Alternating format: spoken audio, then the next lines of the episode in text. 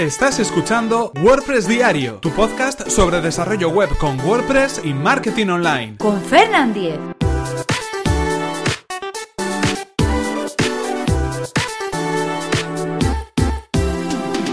Jueves 11 de mayo de 2017. Cómo publicar automáticamente en redes sociales desde un feed RSS. Hola, ¿qué tal? Comenzamos con un nuevo episodio de WordPress Diario y ya estamos a jueves, jueves 11 de mayo, y vamos a dar salida, vamos a dar respuesta a una de las preguntas que me han llegado por correo electrónico. La consulta en concreto versa acerca de cómo publicar automáticamente en nuestras redes sociales un contenido de nuestra web desde un feed RSS de nuestro sitio.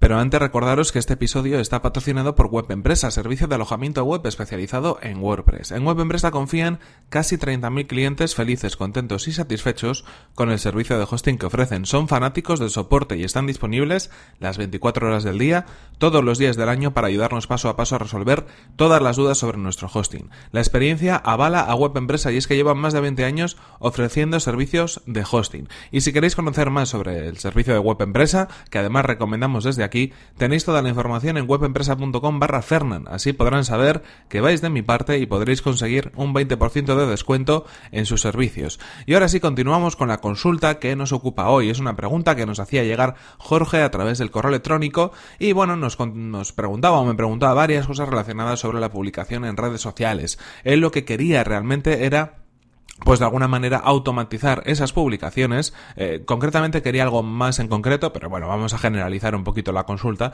eh, diciendo que al final lo que, lo que quería era eh, publicar en, en, redes sociales de manera automática. Es decir, que cada vez que él publicara un artículo en su sitio web, ese artículo fuera publicado y desplegado en sus redes sociales, en Twitter, en Facebook, en diferentes redes sociales donde, bueno, pues él quería ir enviando todo ese contenido. Concretamente le interesaba en Twitter, porque así podía de alguna manera enviar más veces su mensaje, ¿no? Él eh, sabía que igual hay redes donde pues enviar demasiados mensajes el mismo día quizás pueda ser un poco invasivo, no se pueda tomar muy bien, ¿no? Por, por los seguidores que pueda tener en esa red social, pero en Twitter, pues bueno, sí puede enviar dos, tres tweets eh, diarios sin ningún tipo de problemas. En este caso, eh, bueno, pues al final la solución para publicar automáticamente en redes sociales normalmente siempre suele pasar por publicar a través de un feed RSS, el feed RSS de nuestro sitio web.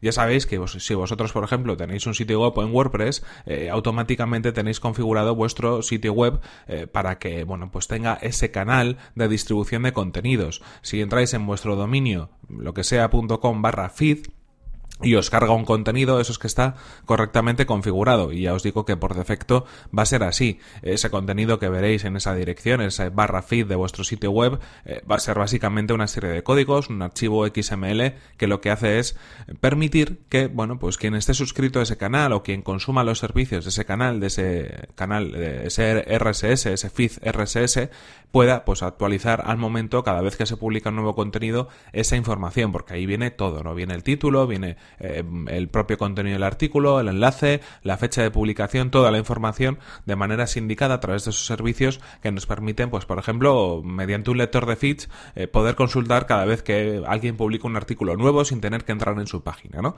Y en este caso también, también se suele utilizar para eh, publicar automáticamente, porque cada vez que hay un nuevo elemento en ese feed, el sistema va a saber que, bueno, pues que tiene que hacer algo y en este caso lo que tiene que hacer es publicar ese nuevo contenido.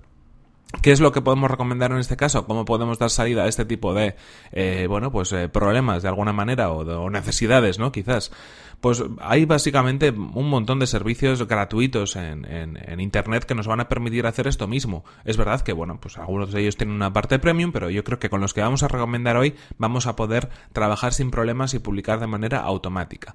Es cierto, lo que muchas veces comentamos, que si realmente queremos trabajar correctamente nuestra difusión en redes sociales, lo ideal no es que lo hagamos todo de manera automatizada, porque al final, bueno, pues eh, el usuario se va a dar cuenta, va a ver que no hay detrás una persona que está publicando ese contenido, sino que es un robot, si es un mecanismo, es un script el que lo está haciendo, y al final la interacción que vamos a tener con nuestros usuarios no va a ser la misma.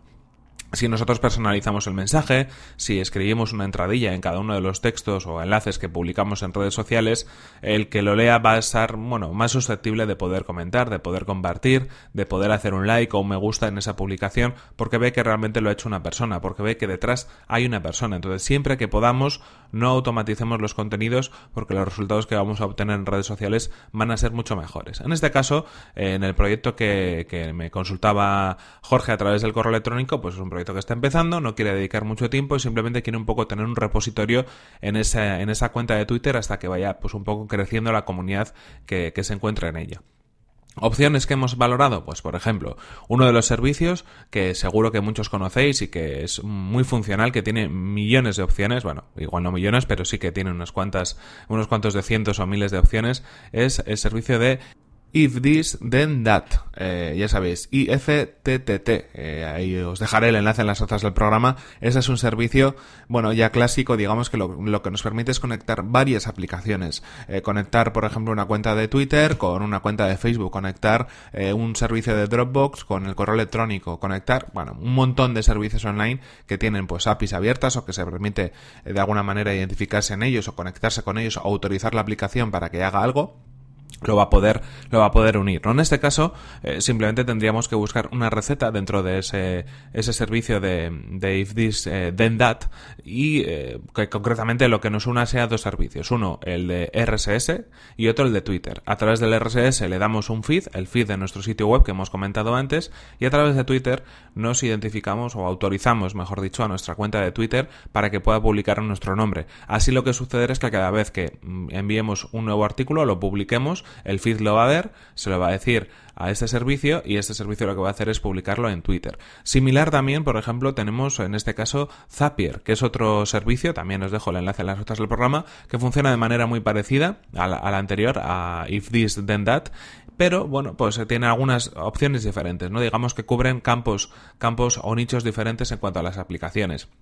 En este caso, con Zapier también podemos hacer lo mismo.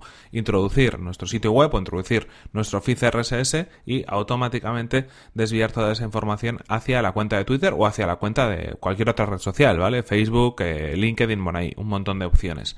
Eh, serían dos servicios, pero también tenemos otros, pues bastante clásicos. Por ejemplo, en estos casos, eh, ahora mismo ya no lo podemos utilizar, pero hasta hace no mucho estaba en funcionamiento Twitter Feed. Twitter Feed era básicamente esto, conectar un feed con una cuenta RSS, uno de los primeros conectores sociales que hubo en Internet y de los más utilizados, pero en este caso ha dejado de dar servicio, han cerrado la plataforma y bueno, pues hay otras alternativas, como por ejemplo Deliberate.com. En este caso, con Deliberate lo que vamos a poder hacer es exactamente lo mismo, conectar nuestro feed RSS a una cuenta, pues por ejemplo de Twitter o de otras redes sociales. Y incluso tendríamos también la opción de poder hacerlo y automatizarlo con algunas herramientas pues de gestión de contenido en Internet, como pueden ser Buffer, como puede ser, eh, por ejemplo, Hootsuite, bueno, tantas herramientas que tenemos. En cualquier caso, os voy a dejar el enlace en las notas del programa a todas ellas para que de alguna manera, pues lo que podáis sea probarlas, utilizarlas, ya sabéis que eh, todas tienen una parte gratuita y algunas son completamente gratuitas y de alguna manera pues testearlas para ver si también cubren vuestras necesidades.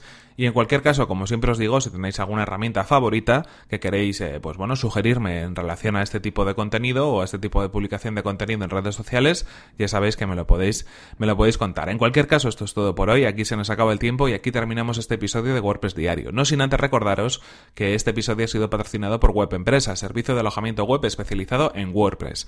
Servidores optimizados para que nuestro sitio web cargue a la mayor velocidad, reglas de seguridad para proteger nuestras instalaciones y soporte especializado en WordPress. Ya sabéis, un servicio especializado completamente en WordPress. Y si queréis conocer más sobre este servicio, que además recomendamos desde aquí, tenéis toda la información en webempresa.com barra Fernan. Así podrán saber que vais de mi parte y podréis conseguir un 20% de descuento en su servicio. Recordad, eso sí, por mi parte, que podéis suscribiros a este podcast a través de las plataformas de iTunes, o desde mi web personal, fernan.com.es, donde vais a encontrar otros enlaces de suscripción.